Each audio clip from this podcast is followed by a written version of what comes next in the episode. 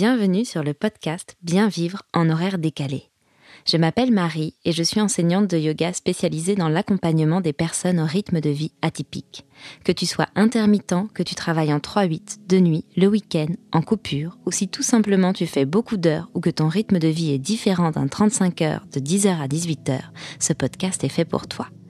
Chaque semaine, je te délivre des conseils, des outils et des astuces accessibles et intégrables facilement dans ton quotidien pour prendre de bonnes habitudes, mieux vivre tes horaires décalés et t'aider à retrouver l'équilibre. Je te souhaite une belle écoute. C'est parti. Bienvenue dans ce deuxième épisode du podcast Bien vivre en horaire décalé. Aujourd'hui, on va parler de trois stratégies qui fonctionnent à mettre en place quand on vit ou travaille en horaire décalé. Avant de démarrer, je t'invite à me laisser un commentaire ou 5 étoiles sur Apple Podcast, Spotify ou sur ta plateforme d'écoute préférée et je serai d'ailleurs ravie de partager ton commentaire dans un prochain épisode. On va voir ensemble les choses que tu peux mettre en place dès aujourd'hui pour retrouver un peu plus d'équilibre dans ton quotidien en décalé.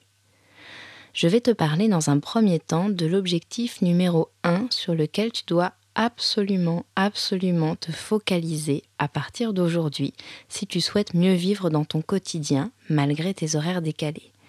Et j'ai moi-même commencé par ça, c'est ce qui te permettra vraiment d'accéder à la possibilité d'évoluer et de te transformer pour ne plus subir les contraintes du quotidien. C'est de faire de toi-même ta priorité. Alors tu t'attendais peut-être à autre chose, mais non, aujourd'hui je te parle de ta décision avec toi-même, que toi et ton mieux-être deviennent ta priorité principale. C'est vraiment, vraiment important de passer cette sorte de contrat avec toi. Personne ne pourra le faire à ta place et absolument tout le reste découle de cette décision. Ensuite, en stratégie numéro 1, on va voir comment dégager du temps pour toi en stratégie numéro 2, comment tu vas pouvoir rééquilibrer ton horloge biologique.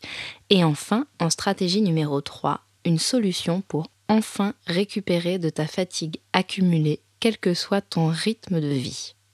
En préambule donc, devenir désormais ta priorité, et ce pour le reste de ta vie. C'est comme je te l'ai dit, une réelle décision à prendre, c'est un choix à faire. On peut donner beaucoup pour les autres, mais jamais sans dégâts si on ne s'accorde pas du temps pour soi-même ou si on s'oublie complètement auprès des autres. Il ne s'agit pas ici de devenir totalement auto-centré, mais bien d'apprendre à ne pas délaisser sa santé physique et sa santé mentale.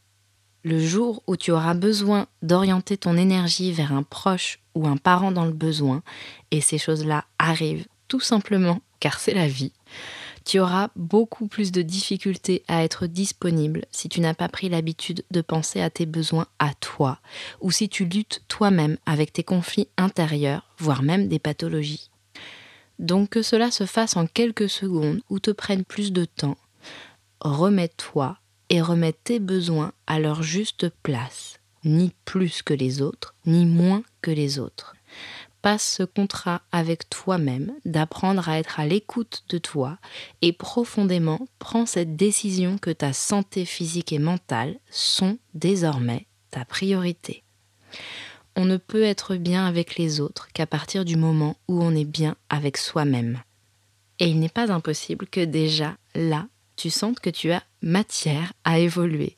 Et laisse-moi te dire que c'est plutôt une bonne nouvelle de savoir que tout un chemin d'évolution et de transformation vers le mieux-être s'offre à toi.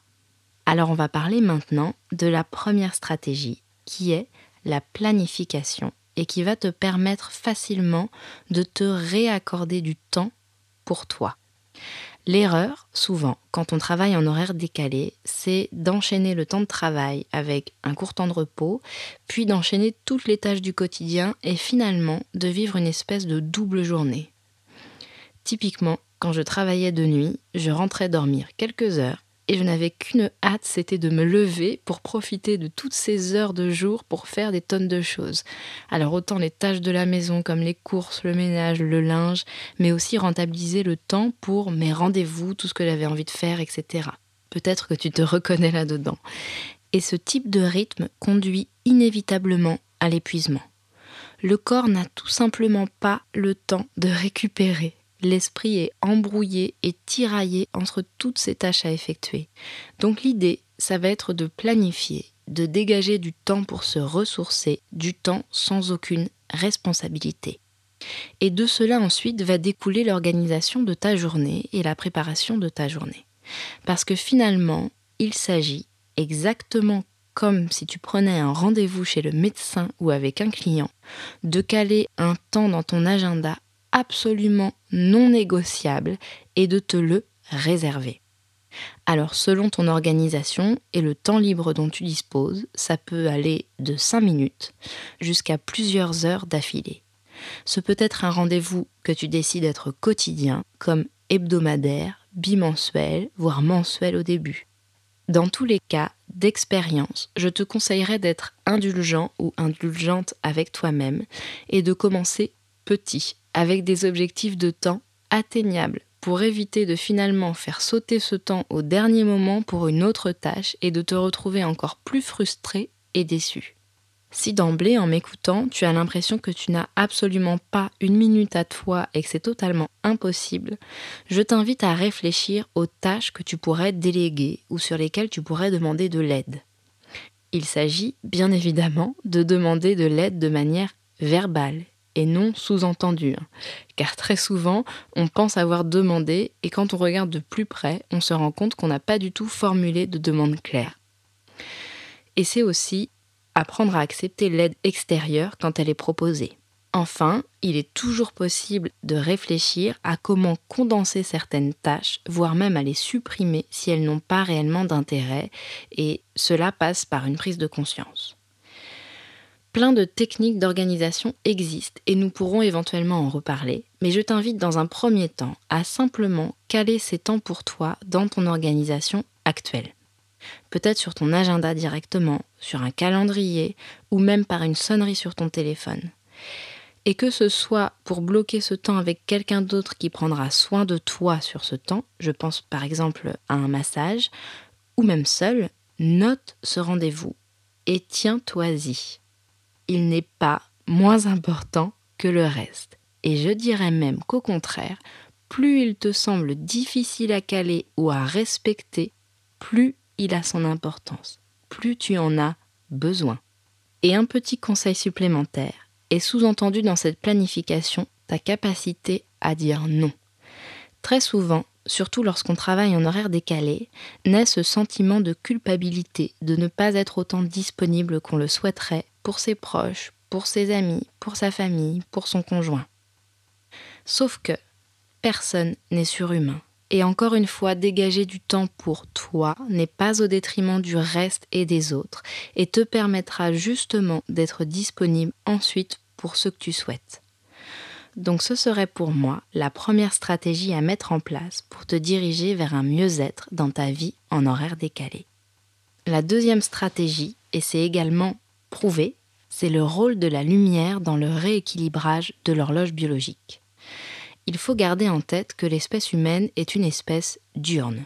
Donc, quoi qu'on fasse, on est théoriquement fait pour dormir quand c'est l'obscurité la nuit et être actif et vigilant le jour. Alors, heureusement, c'est sans doute une bonne nouvelle, on peut quand même adapter l'horloge biologique en augmentant notamment l'exposition à la lumière. Et c'est vraiment le point principal sur lequel tu peux agir l'exposition à la lumière à haute intensité, donc la lumière solaire essentiellement, va permettre à l'horloge biologique de se réguler, de se resynchroniser beaucoup plus vite.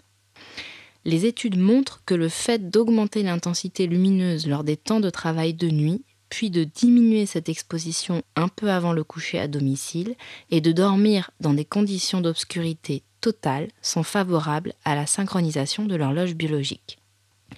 Donc c'est vraiment quelque chose auquel je t'invite, t'organiser pour que ces temps de sommeil dit de nuit soient dans l'obscurité totale. L'obscurité totale, c'est, et j'insiste, le noir complet. Pas un rayon qui filtre sous le rideau ou à travers les volets. Pas de diode lumineuse d'un quelconque appareil. Et si c'est quelque chose qui te paraît vraiment trop complexe à mettre en place chez toi, pense à utiliser un simple masque de nuit.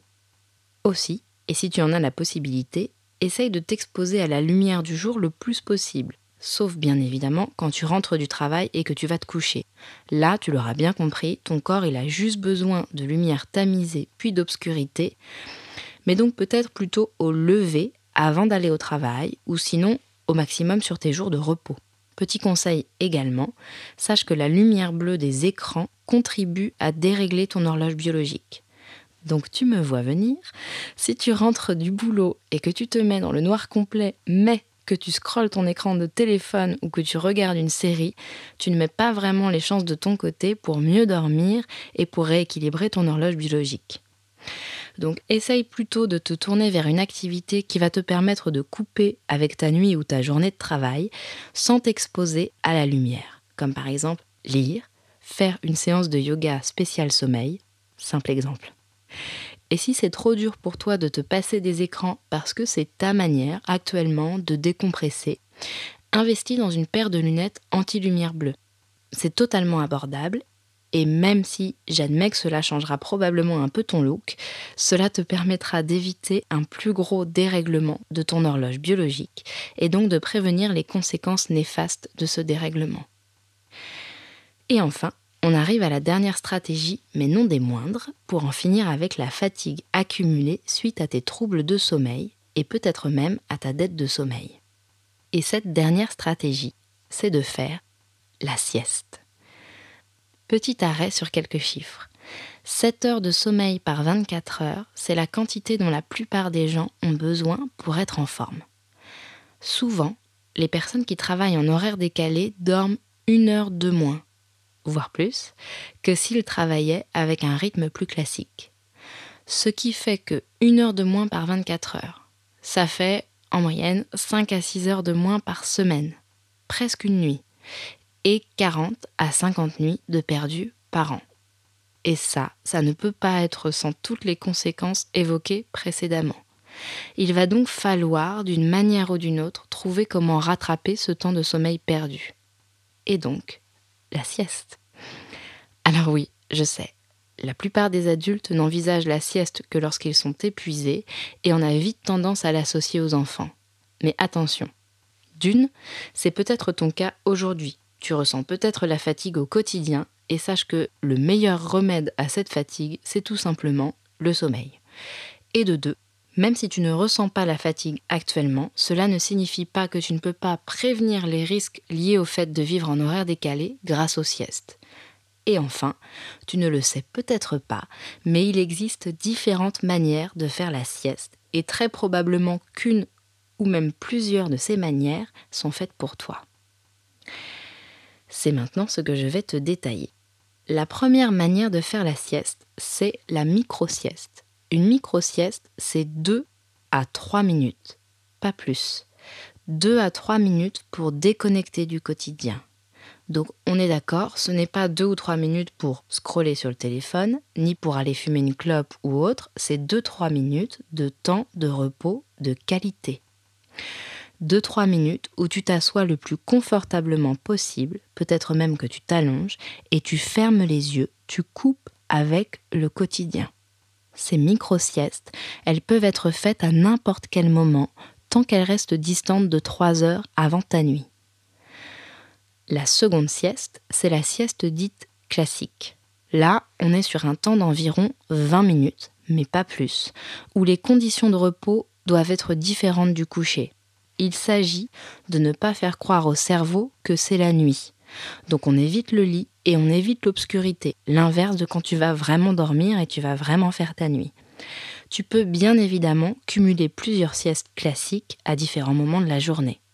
Troisième solution, une sieste longue. Et là, on parle d'une heure trente de sommeil. Et bien évidemment, c'est si tu as la possibilité de caler une heure trente de repos sur ton temps d'éveil. Pas impossible, mais selon le rythme et l'organisation de chacun, ce n'est pas toujours évident. Auquel cas, on restera sur les deux types de siestes précédentes. Cette sieste longue, elle sera plutôt réservée aux personnes qui n'ont pas dormi plus de 4 heures dans leur nuit. Et je sais que c'est peut-être ton cas, ou dans le cas d'une dette de sommeil plus importante. Enfin, quatrième solution, et non des moindres, qui me vient directement de mon expérience d'enseignante de yoga, c'est le yoga nidra, qui signifie littéralement yoga du sommeil. C'est une technique ancienne qui permet d'entrer dans un état profond de relaxation consciente.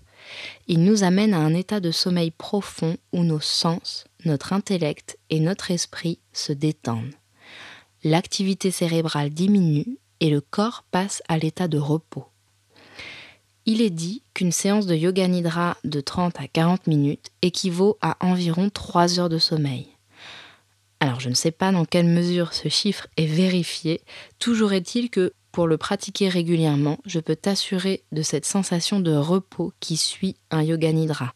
Si cela pique ta curiosité, sache que le prochain épisode que je proposerai sur ce podcast sera entièrement dédié à une pratique de yoga nidra, accessible à absolument tout le monde et ne nécessitant aucun matériel particulier.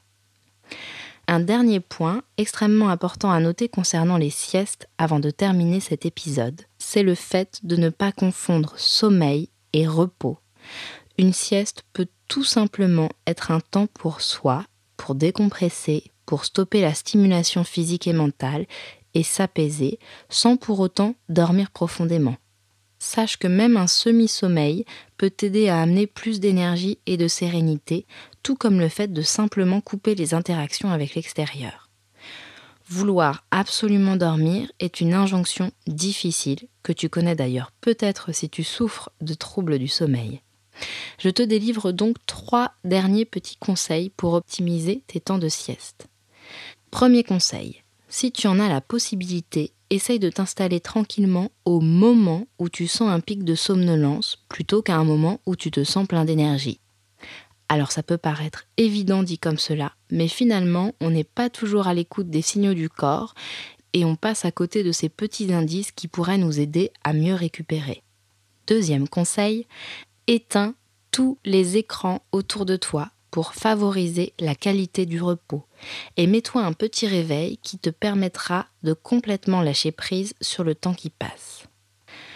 Enfin, dernier conseil, ferme les yeux et amène ton attention simplement à ta respiration, sans chercher à la contrôler, mais juste l'observer, sentir l'air qui entre dans le corps, puis qui en ressort. Pour conclure, j'espère que ces trois stratégies t'ont inspiré pour mieux vivre tes horaires décalés. Donc vraiment, planifie ton quotidien en prenant de véritables rendez-vous avec toi-même.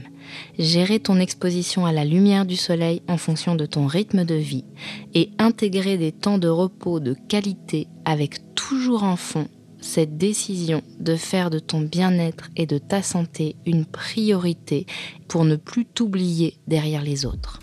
Voilà, c'est fini pour aujourd'hui. Si le podcast t'a plu et que tu veux me faire ma journée, je t'invite à me laisser un commentaire ou 5 étoiles sur Apple Podcast, Spotify ou ta plateforme d'écoute. Et je serai d'ailleurs ravie de partager ton commentaire lors d'un prochain épisode. Je te remercie vraiment chaleureusement pour ton écoute et on se retrouve très bientôt dans le prochain épisode pour une pratique de Yoga Nidra.